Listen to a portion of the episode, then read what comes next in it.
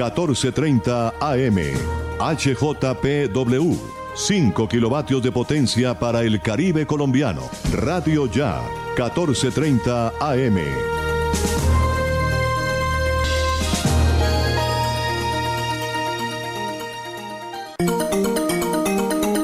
Desde Barranquilla, emite Radio Ya 1430 AM. HJPW 5 kilovatios de potencia para el Caribe colombiano. Radio Ya, 1430 AM.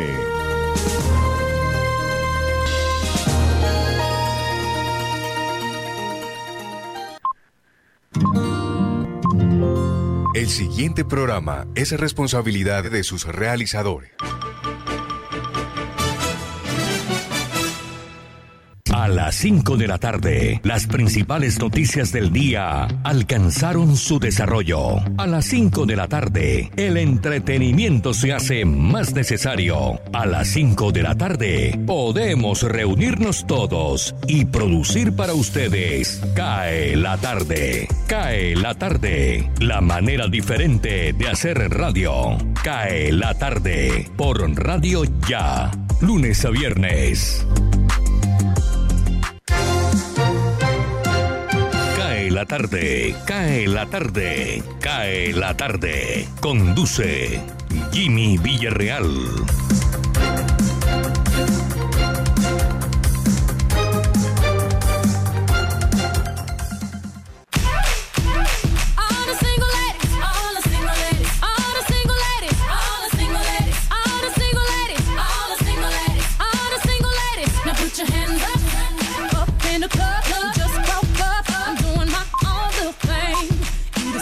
Hola. Muy buenas tardes. ¿Cómo están ustedes? Esperamos que bien. Ya son las 5, 4 minutos. Aquí estamos a través de Radio Ya 1430 AM en la banda preferencial de la amplitud modulada. En simultánea por www.radioya.co. También nos pueden escuchar a través de Universal Estéreo y la consentida estéreo.com. Hoy es viernes, se acabó la semana, 27 de agosto. Se fue volando la semana. Veremos a ver fechas importantes un día como hoy.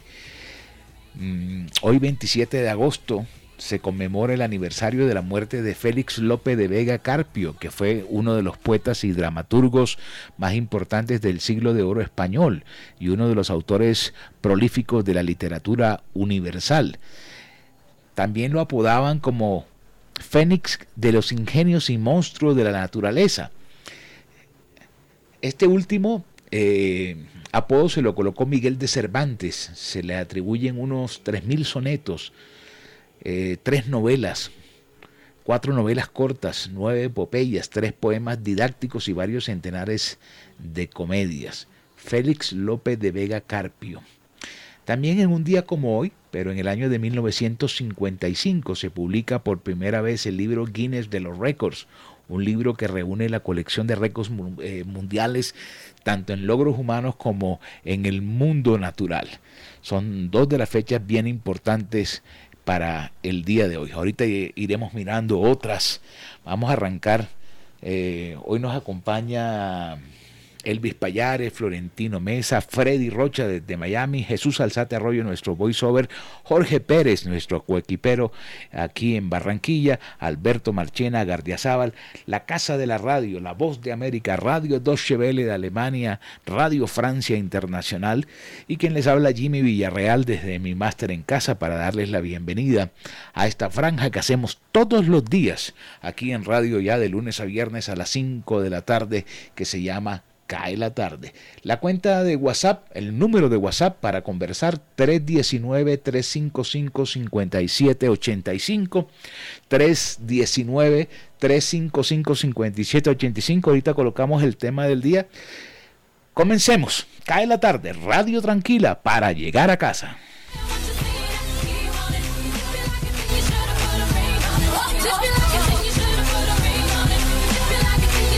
Cae la tarde radio para regresar a casa. Elvis Payares Matute. Bogotá El Ministerio de Salud confirma tendencia a la reducción de contagios y mortalidad por COVID-19. María Belén Jaimes, directora encargada de epidemiología y demografía desde el PMU establecido en Bogotá, hizo un balance del comportamiento epidemiológico del COVID-19 en Colombia. Explicó que el país mantiene una tendencia clara y sostenida de reducción a la mortalidad, como también de reducción por contagios de COVID-19 en todos los grupos de edad.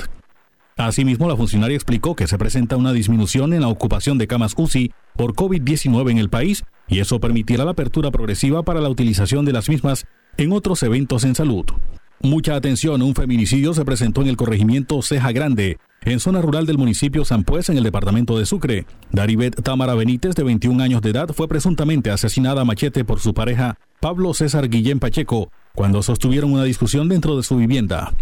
Al parecer, la discusión entre la pareja se habría originado por los celos de Pablo César, quien, invadido por la ira, le propinó tres machetazos a su mujer en el cuello, pómulo derecho y espalda. El hombre posteriormente, con el mismo machete, se produjo una herida en el abdomen para suicidarse, mientras que la mujer quedó sin vida en el mismo lugar de los hechos. El agresor de 40 años fue capturado por la policía y remitido a la Clínica Salud Social de Cincelejo por la herida que se ocasionó, pero en la madrugada de hoy se produjo su deceso. Bogotá. Propuesta de amnistía de Álvaro Uribe no tendría acogida en el Congreso. El borrador de acto legislativo que presentó el expresidente Álvaro Uribe sobre una amnistía generalizada en el país desató todo tipo de reacciones políticas en el país. En la reunión que sostuvo la bancada del Centro Democrático con el exmandatario, quedó claro que esta iniciativa se traducirá pronto en una reforma, que luego de hacerle los ajustes pertinentes, será radicada en el Congreso de la República. Entre los legisladores del uribismo hay buen ambiente para impulsar esta propuesta, bajo el argumento de que no es justo que personas que cometieron delitos de lesa humanidad, como los miembros de las extintas FARC, sí puedan hacer política y otros que cometieron delitos menores estén inhabilitados de por vida. Atención, ACOPI pide que se tramite la reforma laboral en Colombia. La Asociación Colombiana de Micro, Pequeñas y Medianas Empresas, ACOPI, advirtió que Colombia necesita una reforma laboral estructural. En el Congreso Nacional MIPYME, el gremio sugiere que la reforma debe contener un trabajo por unidad de tiempo, eliminar periodo mínimo de cotización para el reconocimiento y pago de incapacidades por enfermedad común. En ese sentido, precisaron que también se debe adoptar un preaviso por parte del trabajador y mayor optimización de los aportes del sector empresarial a las cajas de compensación y el pago de prestaciones sociales proporcional al ingreso del trabajador. Asimismo, ACOPI mencionó que las cajas de compensación fueron creadas para el beneficio de los empleados, por lo que sería positivo que se destine un porcentaje de los aportes al cumplimiento de ciertas obligaciones que benefician a los trabajadores a cargo del sector empresarial. Cae la tarde, cae la tarde, cae la tarde. Radio Francia Internacional. Noticias del Mundo.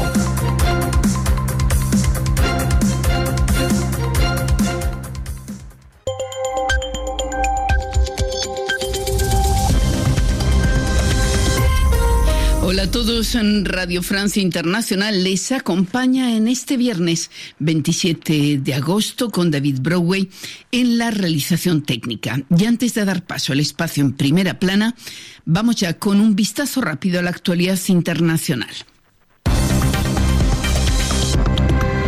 Carmele Gallubo. La mayoría de los países occidentales dan por concluidas sus operaciones de evacuación a partir del aeropuerto de Kabul, la capital afgana, en cuyas inmediaciones un doble atentado reivindicado por la rama local del grupo Estado Islámico acabó ayer con la vida de 85 personas, 13 de ellas militares estadounidenses. España y Suecia procedieron esta mañana a realizar sus últimos vuelos. También Alemania, Holanda, Canadá y Australia terminaron sus exfiltraciones, mientras que Francia y Gran Bretaña afirman que lo harán en las próximas horas. El primer ministro francés, Jean Castex, lo confirmó esta mañana, pero todavía hay varias, varios centenares de afganos que Francia, a pesar de haberlos incluido en sus listas, no han logrado sacar de Afganistán. Así lo denunciaba al menos la diputada Frédéric Dumas, vicepresidenta del Grupo Francia-Afganistán en el Parlamento francés.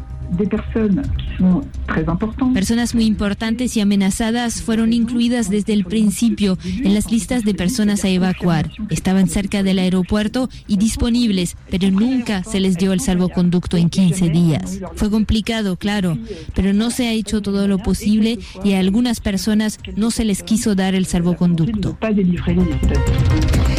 Ex líder austriaco de extrema derecha Heinz Christian Strache fue condenado hoy por el Tribunal de Viena a una pena de prisión condicional de 15 meses en un caso de corrupción. Heinz Christian Strache, que rechaza las acusaciones, fue condenado por haber favorecido una clínica privada a cambio de 10.000 euros destinados a su partido y a unas vacaciones en Grecia. En Argentina, un fiscal federal ha imputado al presidente Alberto Fernández, así como a la primera dama Fabiola Ñáñez y a los demás invitados de un festejo de cumpleaños del 14 de julio del año pasado por haber incumplido las normas que prohíban reuniones en plena cuarentena por la epidemia de coronavirus. El fiscal los encontró responsables de la violación del decreto presidencial firmado por el propio Fernández. Para terminar, decirles también que el futbolista francés Benjamin Mendy, campeón del mundo y defensa internacional del Manchester City, fue acusado de cuatro cargos de violación y una agresión sexual. Está en prisión preventiva por decisión hoy de un tribunal británico. Hasta aquí el resumen informativo. Cae la tarde radio para regresar a casa.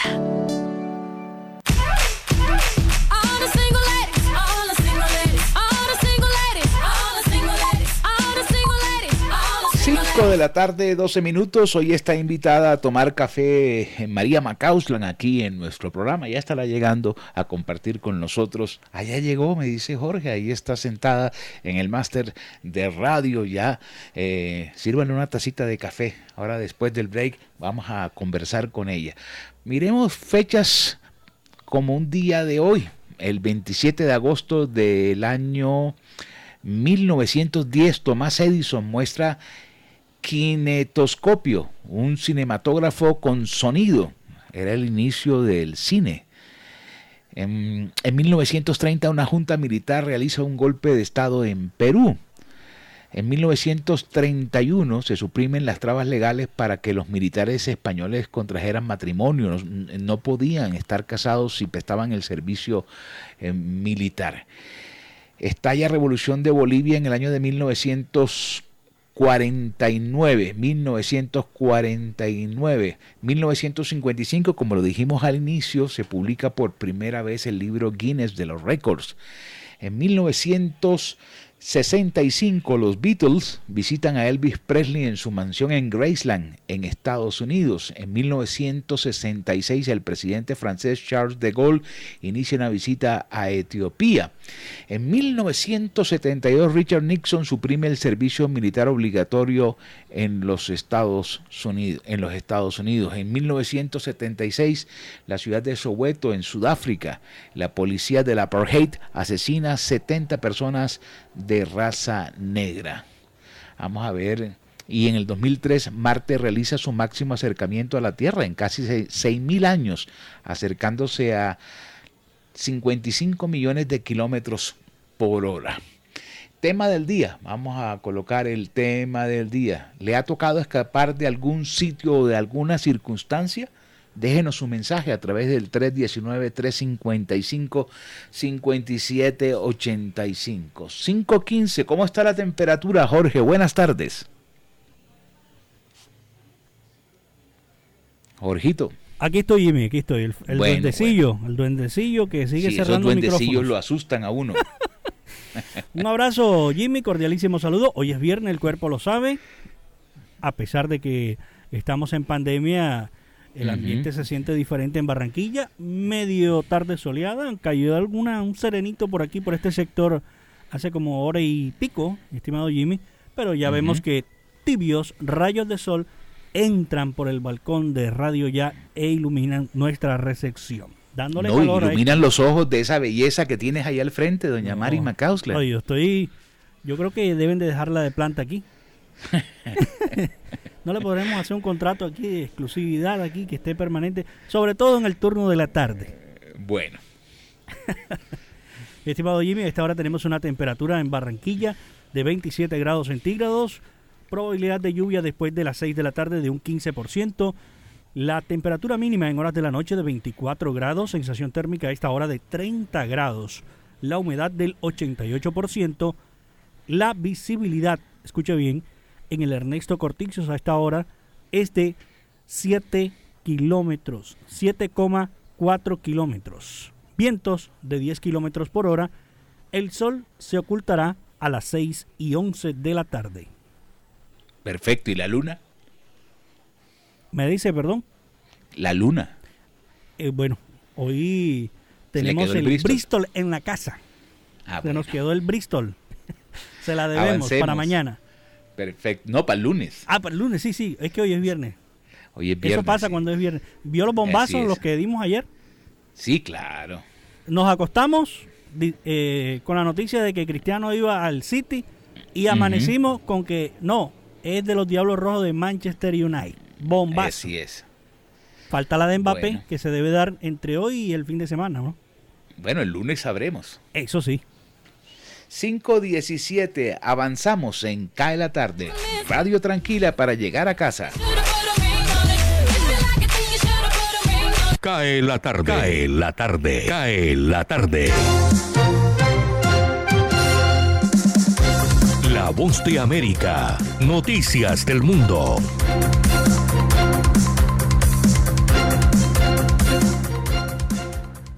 La economía de Estados Unidos sigue en camino a que la Reserva Federal empiece a reducir sus masivas compras mensuales de bonos en octubre o poco después, dijo este jueves el presidente de la entidad en Dallas, Robert Kaplan, quien minimizó el impacto de la variante Delta del COVID-19, destaca Reuters. Basado en todo lo que estoy viendo, no veo nada en este momento que me haga cambiar materialmente mi perspectiva. Así lo expresó Kaplan en una entrevista con CNBC. Basándome en todo eso, seguiría siendo mi opinión que cuando lleguemos a la reunión de septiembre, estaremos bien servidos para anunciar un plan para ajustar las compras y comenzar a ejecutar ese plan en octubre o poco después, agregó. La semana pasada Kaplan pareció más nervioso por el impacto potencial de la variante Delta en la economía, pero este jueves indicó que sus contactos comerciales le dicen que están capeando Delta, al menos también como las oleadas anteriores. Tony Cano, Voz de América, Washington. Cae la tarde, radio para compartir un café.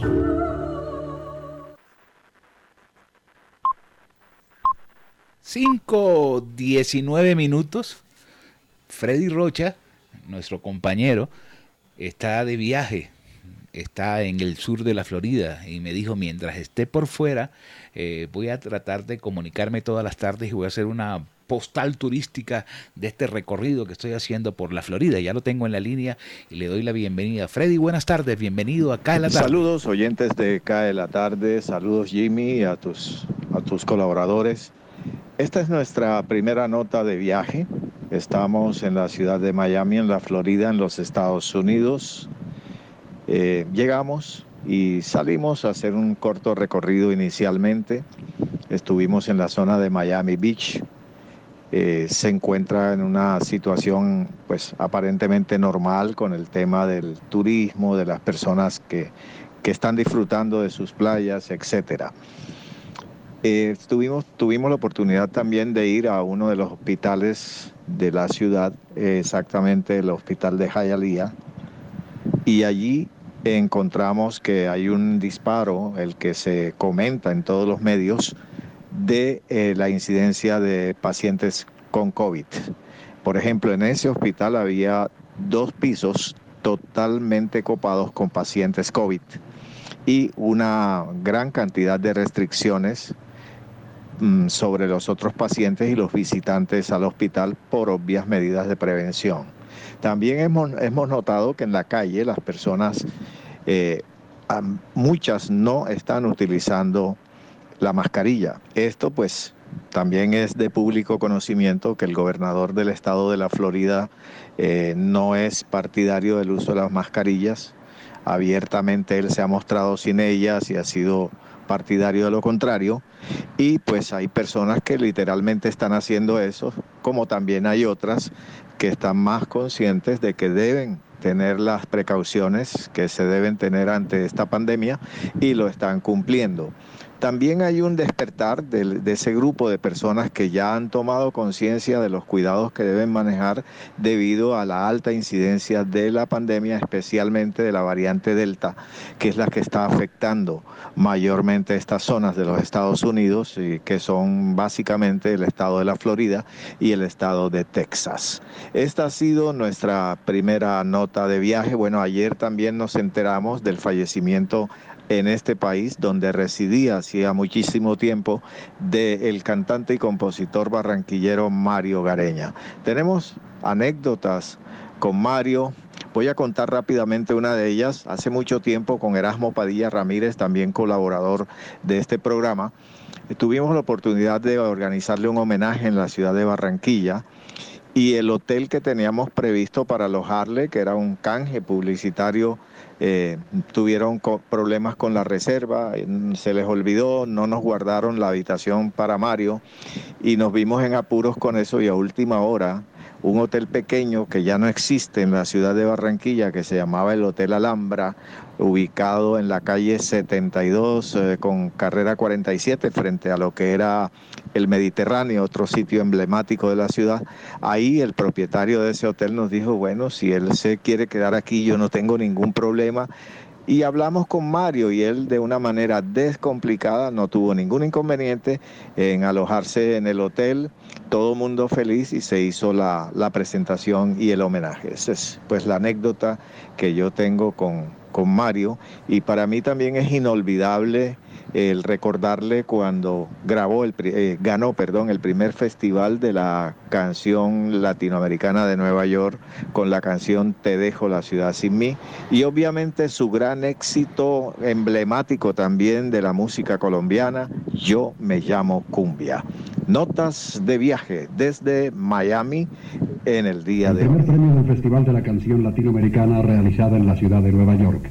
Mario Gareña se ha distinguido en los últimos años como autor de populares éxitos de la música nacional, además de ser un intérprete de una versátil personalidad que le ha ganado justa fama en la canción popular. Al conseguir este nuevo triunfo internacional de Gareña, vamos a escucharle interpretando precisamente la canción triunfadora. Te dejo la ciudad sin mí voy a andar el mundo sin ti. Cae la tarde, Radio Blada, para regresar a casa. Cae la tarde, cae la tarde, cae la tarde. Señal internacional, Deutsche Welle, desde Alemania.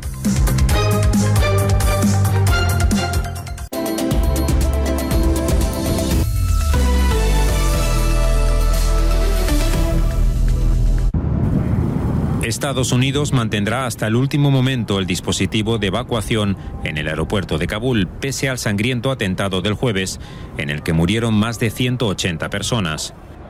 El Pentágono no descartó nuevos posibles ataques como el reivindicado por el grupo yihadista Estado Islámico, mientras más de 5.000 personas esperan en el aeropuerto acceder a alguno de los últimos vuelos que les permitan huir de Afganistán mientras se acerca la fecha límite del 31 de agosto impuesta por los talibanes, la mayoría de países aliados abandonaron ya el país.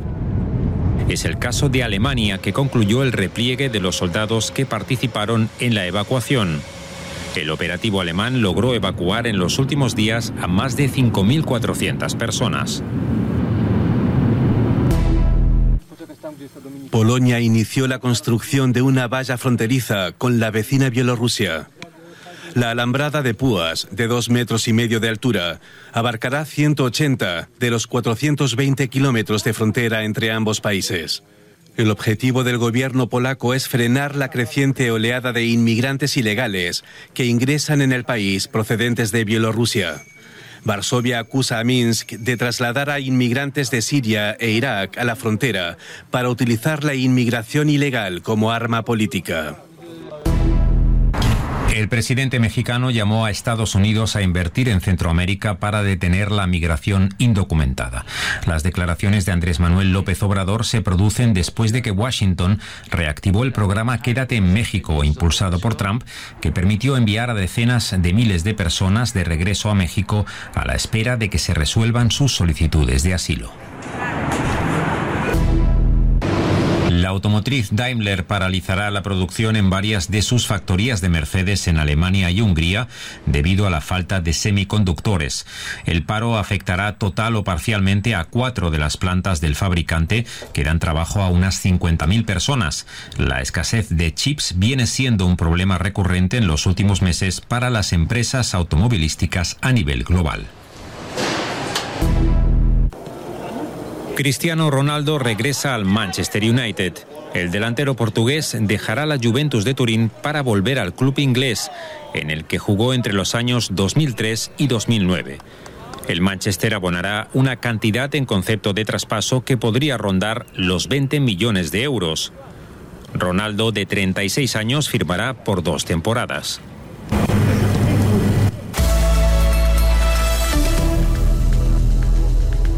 Cae la tarde. Cae la tarde. Cae la tarde.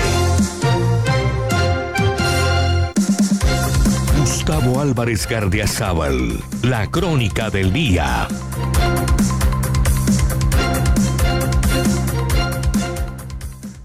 Hoy, hace exactamente 50 años, el 27 de agosto de 1971, un jurado que presidía el Nobel guatemalteco Miguel Ángel Asturias, le otorgó a mi novela Cóndores no entierran todos los días el premio Manacor.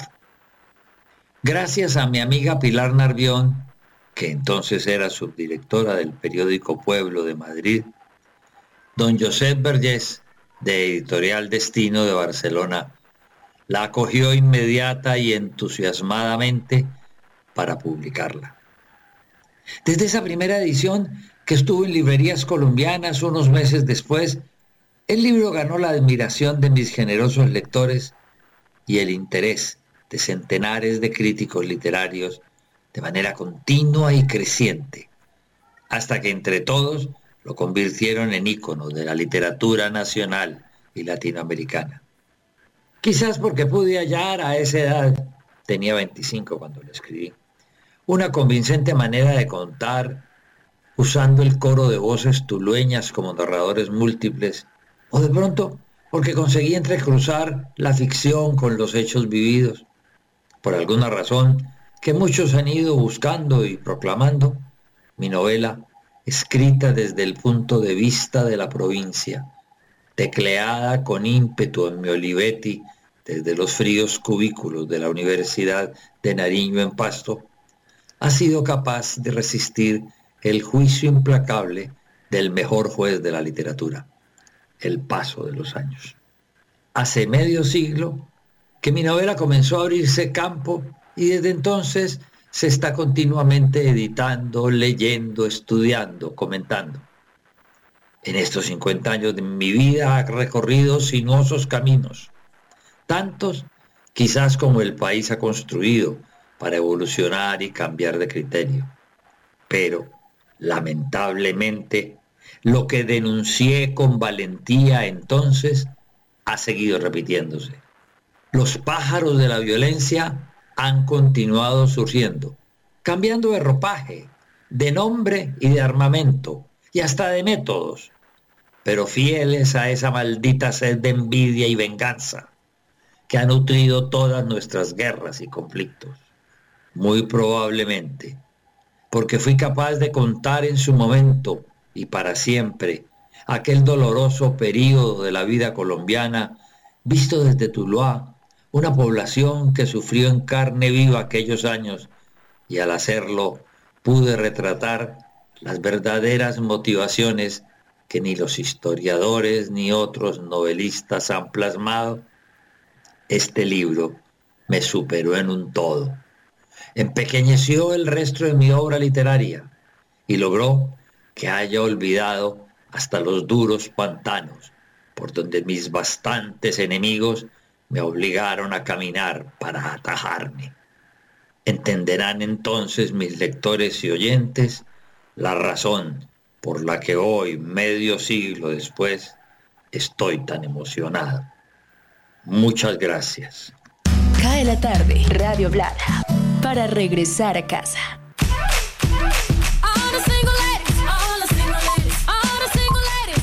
5 de la tarde, 31 minutos.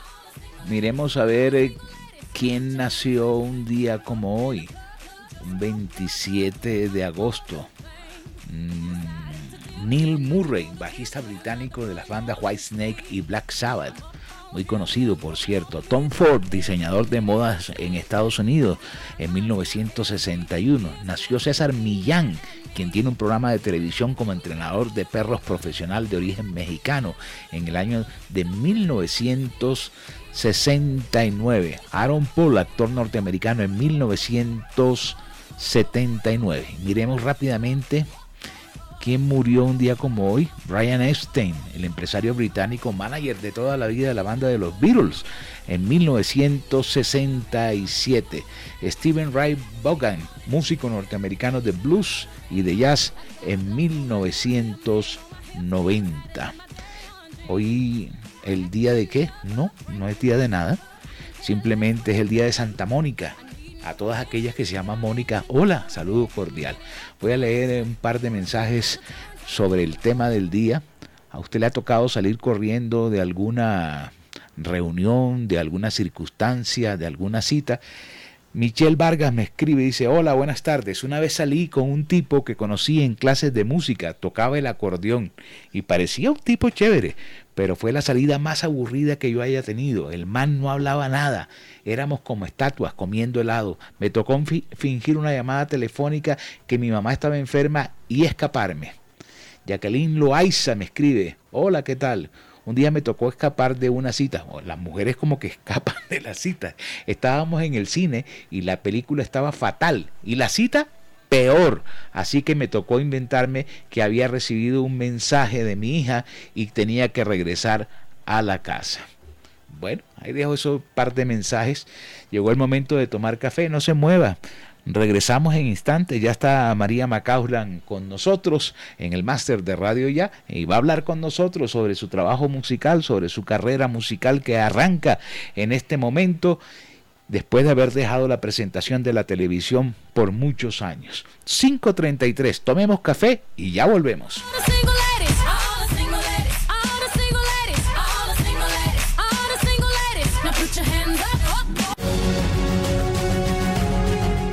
www.radioya.com es la radio digital de tu generación.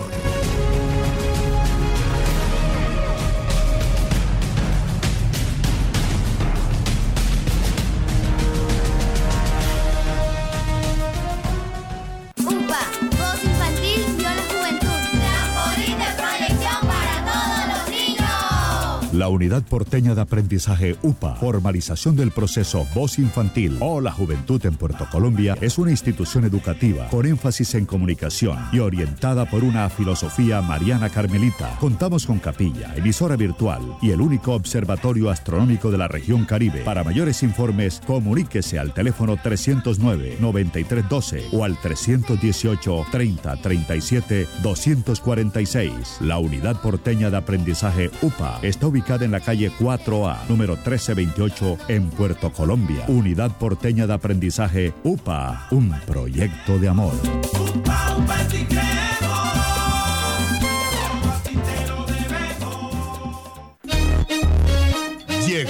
la tienda express el más espectacular programa de fidelidad para tenderos y consumidor final. La Tienda Express, módulo de mercadeo y radio promocional multimarcas que se comunica con los tenderos a través de la radio y visita las tiendas sembrando su producto.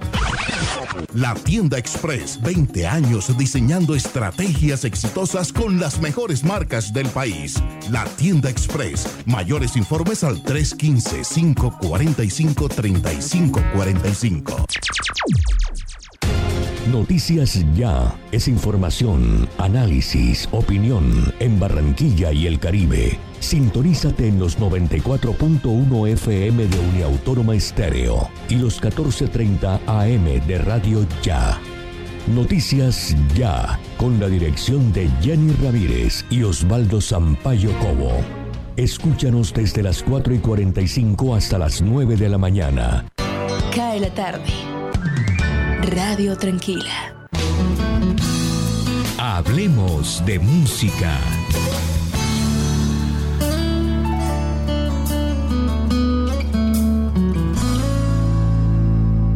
Hola amigos, ¿qué tal? Aquí tengo al otro lado de la línea María Macauslan. A lo mejor ustedes le identifican como eh, la cara, la portada de la sección de farándula del canal Caracol durante muchos años, pero una faceta muy bonita de María Macauslan es su voz y ha luchado tanto por la música que ahora está eh, trabajando un álbum que está a las puertas de salir en el mercado musical colombiano. Hola Mari, ¿cómo vas?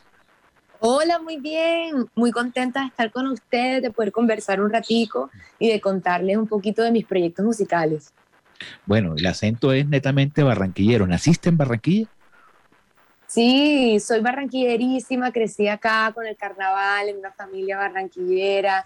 Y me alegro que me digas eso porque como llevo tanto tiempo viviendo en Bogotá, hay veces que me dicen, niña, pero estás súper cachaca. Y yo me pego una, una tristeza porque obviamente uno se va matizando un poco viviendo en, en el interior del país, pero la sangre costeña y barranquillera eso no se va nunca, nunca de uno. Eso es cierto, a mí me pasa igual. He vivido 30 años en Bogotá y entonces uno como que afina la S. Entonces, cuando, cuando llego a Barranquilla, lo único que me dicen, oye, pero bájale la olla de presión, todo es... Buenísimo escuchar eso, total, tal cual. Bueno, eh, Tú, tú llegas a, la televisión, eh, ¿de qué manera? ¿Cómo buscas el ingreso a la televisión? Eh, ¿Hiciste un paso por el canal regional o, de uno entraste a, a, televisión nacional? Bueno, yo creo que ese paso por la televisión me buscó a mí, son de esas cosas de la vida que uno no planea ni se imagina y de repente ocurren. Pues no tan aleatoriamente. Yo estudié comunicación social en la Universidad Javeriana en Bogotá, siguiéndole los pasos a mi mamá, que también es comunicadora social de esa universidad. Y yo dije, bueno, ¿qué puedo estudiar que involucre, eh, que, que involucre mi voz y mi talento y comunicarme con gente? Y decidí que era comunicación social. Y para graduarme de la carrera, ahí en la, en la facultad este, tenía que buscar las prácticas y hacer unas prácticas y ellos me dijeron, pues María, tú que eres como tan extrovertida y súper artista y te la pasas cantando, hay una entrevista en Noticias Caracol y sabemos que tú no has dicho que te gustaría pues ser eh, presentadora o periodista, pero creemos que te puedes desarrollar bien ahí por tu manera de ser. Ve ya una entrevista ya. Y yo con esas ganas que tenía de graduarme rápido, yo dije, no, pues de una vamos a hacer esa entrevista. Y para mi sorpresa, fui elegida. O sea, hice la entrevista y al día siguiente me dijeron, empieza mañana el noticiero como practicante. Eso fue en el 2015 y ahí se empezó una relación muy bonita con los directores del noticiero porque les gustó mucho mi, mi desempeño. En ese momento cuando se acabaron mis prácticas, pero mira, como reportera, la última en la cadena del noticiero, yo era la que eh, apagaba incendios, la que salía corriendo a, hacer una nota de último minuto, porque claro, era la chiquitica. Y me dijeron para quedarme y en ese momento dije que no porque quería terminar de hacer mis prácticas, quería viajar un poco, quería dedicarme a hacer más música porque no había tenido tiempo por la universidad. Pero luego en el 2017 me volvieron, como quedamos en contacto, me volvieron a buscar y me dijeron, Mari, mira, no estamos buscando un espacio de presentadora ni nada, sino un espacio como reportera de entretenimiento. Y yo dije, wow, ok, ¿y qué tengo que hacer ahí? No, pues cubrir ferias, festivales, entrevistar a artistas que le hacen canciones ir a conciertos y cuando a mí me describieron el trabajo, yo dije, no, pues de una, ¿dónde firmo? Y así en el 2017 empecé mi camino ya oficial por el noticiero, primero como reportera y ya poco a poco llegué a ser presentadora. Ok, y en algo debía pesar el apellido Macauslan, porque ya Ernesto había hecho una carrera a nivel nacional y era como que el máximo referente con ese apellido dentro de tu familia. Claro, totalmente. Yo no había entendido la magnitud de la huella que Ernesto dejó hasta que yo salí al campo, a la práctica, a trabajar, a donde yo llegaba y decía mi, mi nombre y mi apellido, todo el mundo lo recordaba, Pero lo más lindo era que no solo lo recordaban los directivos del noticiero, los directivos de los periódicos, no, sino desde los camarógrafos, los sonidistas, los editores, el celador, la señora de los tintos, todo el mundo me decía, ¿usted es algo de Ernesto? Y empezaba una nueva anécdota. Y ahí fue cuando yo entendí como que, wow, Ernesto más que lo profesional y talentoso que era, era un gran ser humano, porque dejó huella en toda la gente con la que se cruzó. Yo dije, como mínimo, eso es lo que yo me llevo de él y yo tengo que ser así. Así que empecé así también a ser calidosa, a ser auténtica, a ser cercana a la gente con la que me cruzaba y eso lo aprendí de Ernesto después de que ya no estuviera en vida, a través de la gente. Claro, claro. Eh, bueno, y la vena, la vena de la música, ¿de dónde sale? Imagínate tú, yo nací con eso.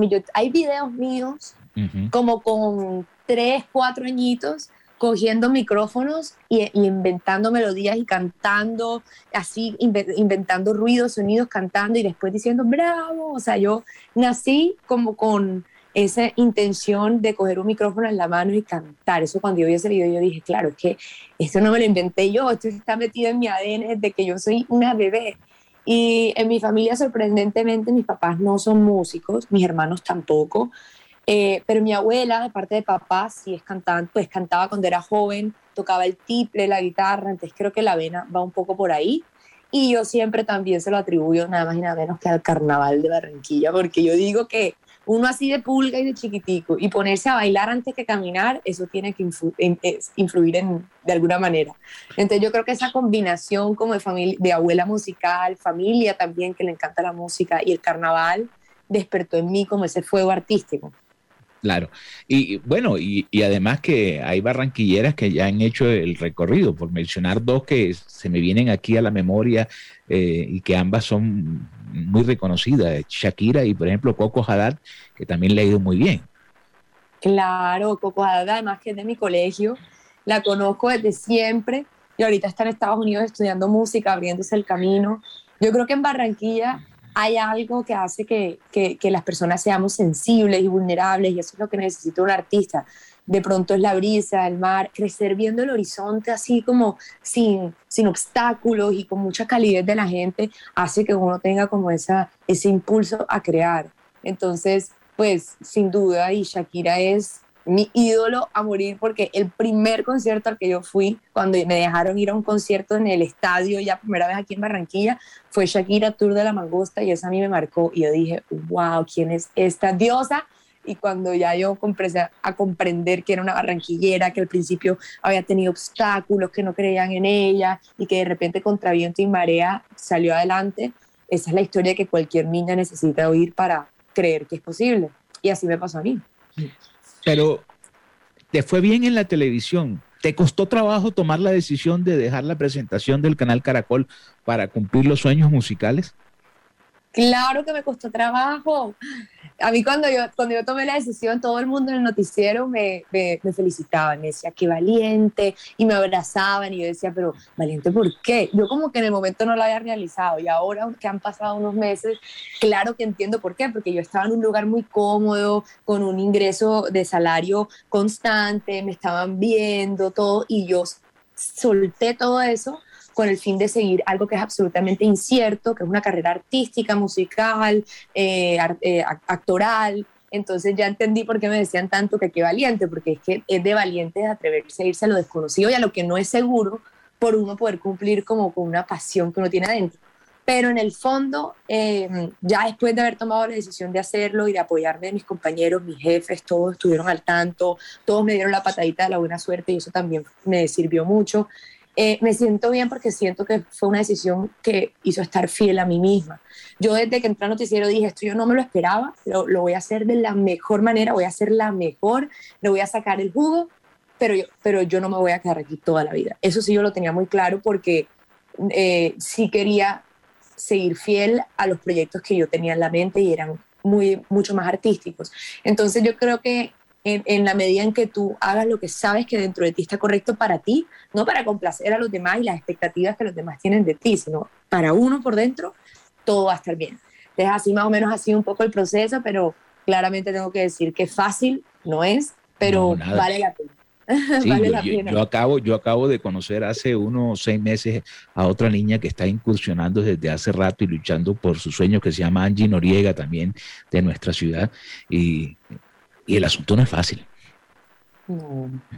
No, no, Angie está, eh, eh, intentando también en la música o en la televisión. No, en la música, en la música. Ah, en la música. No, la, música. es una cosa complicada. Complicada, complicada. Bueno, y, entonces, eh, lo que está sonando en este momento es inspiración tuya o trabajas con un equipo de, músicos.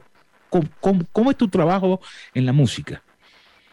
Bueno, Cayendo Lento es una composición mía, fue una canción que escribí mientras que estaba en, el noticiero precisamente y fue con la canción con la que yo empecé a acordarme que yo amo escribir canciones y que amaba grabarlas y cantarlas y empecé como a acordarme que ese camino no lo podía dejar.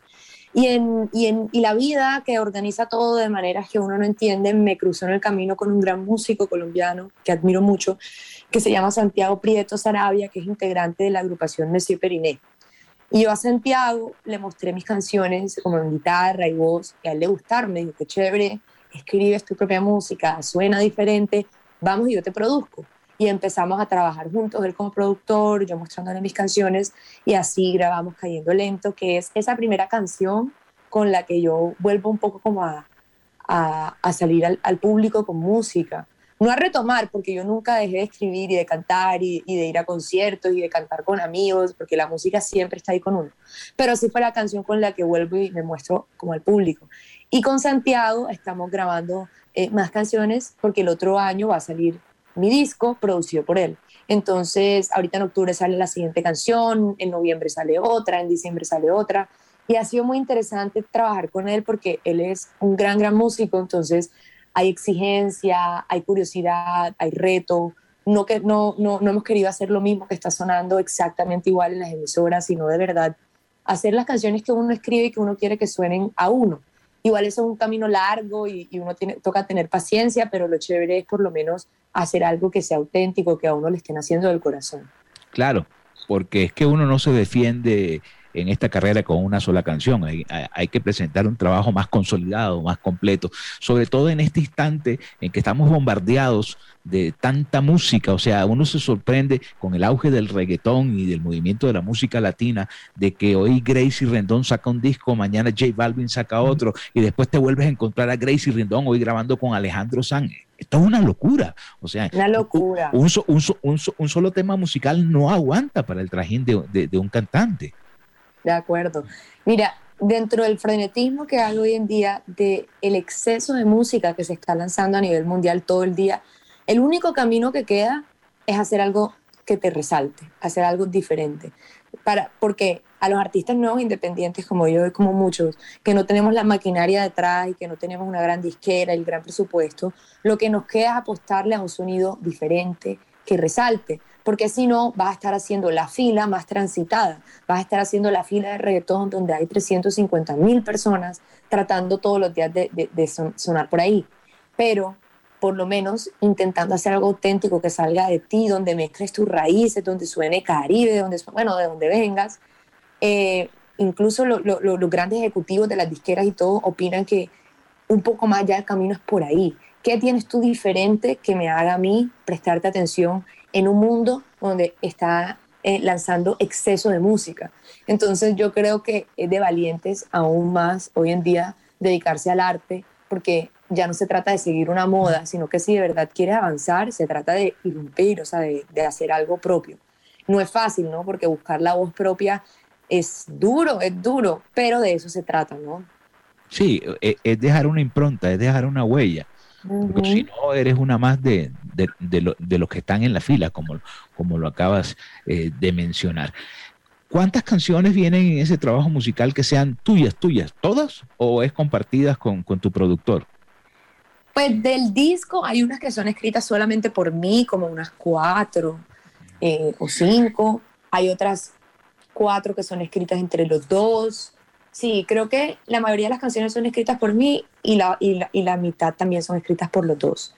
Pero eso ha sido muy chévere de trabajar con él porque por mucho que, él, que él, es muy estricto y dice eso no funciona, esto vamos a hacerlo así, respeta mucho lo que viene del artista, como qué están haciendo de ti, cómo es esta canción, ok, hagamos eso. más no que intente poner su voz sobre la mía. Y eso me ha gustado mucho, pero sí, es una mezcla entre canciones mías y canciones eh, escritas por los dos. Bueno, en este, en este momento existe la posibilidad de que un músico independiente, como es el caso tuyo, eh, publique sus canciones, aparezcan en plataformas como Spotify, como en Deezer, eh, y no depender totalmente de la radio, porque hoy en día, incluso publicando un video en YouTube, eh, logras el alcance superior a lo que antes la radio significaba para un artista, que le tocaba recorrer, ir a visitar a los DJs para que colocaran tu música. En, en esa parte, ¿cómo te has organizado?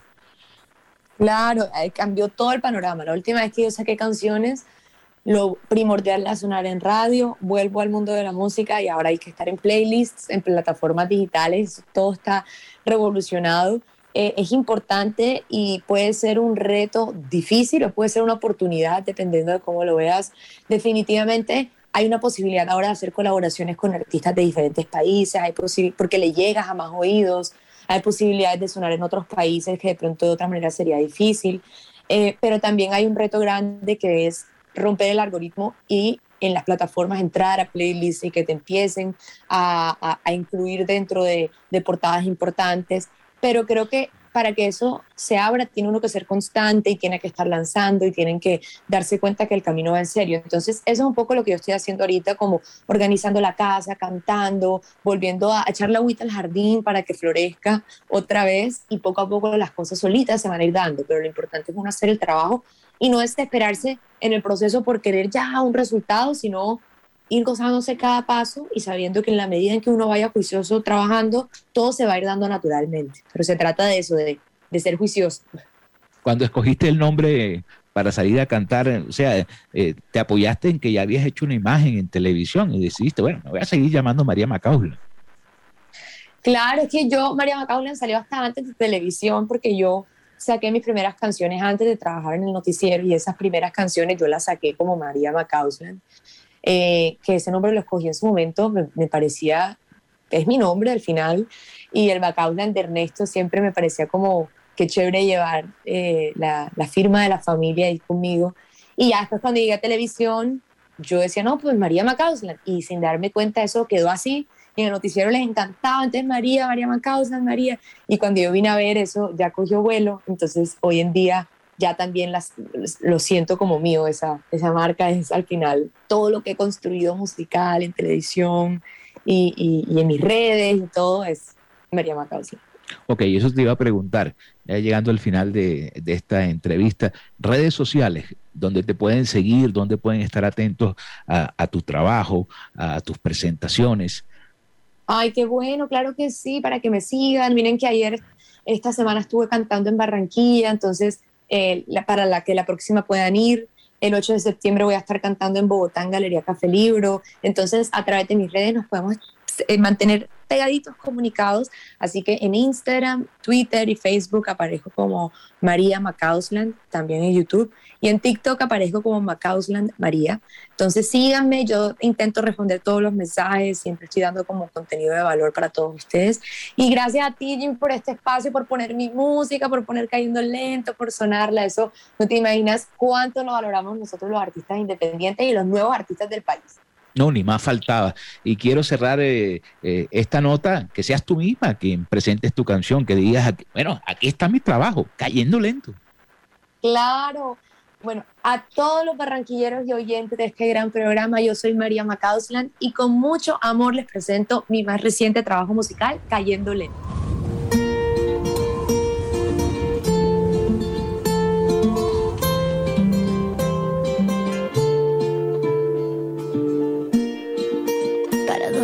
Como yo quisiera me hace falta pasar un día a tu lado. Pero la vida no ha querido coincidirnos en el mismo tiempo ni en el mismo espacio. Y fue solo una noche suficiente para amarnos.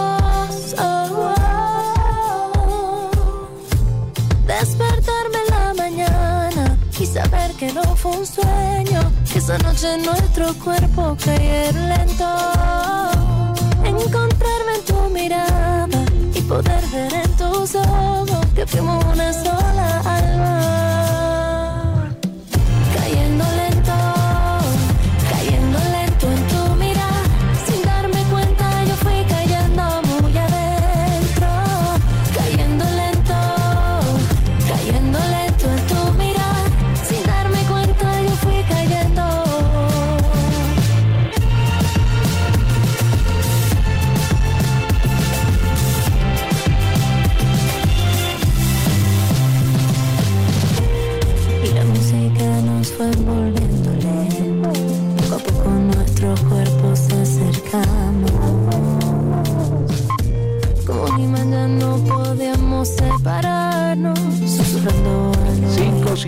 5.56. Gracias Mari por haber estado en los estudios de Radio Ya. Eh, tendremos oportunidad de vernos.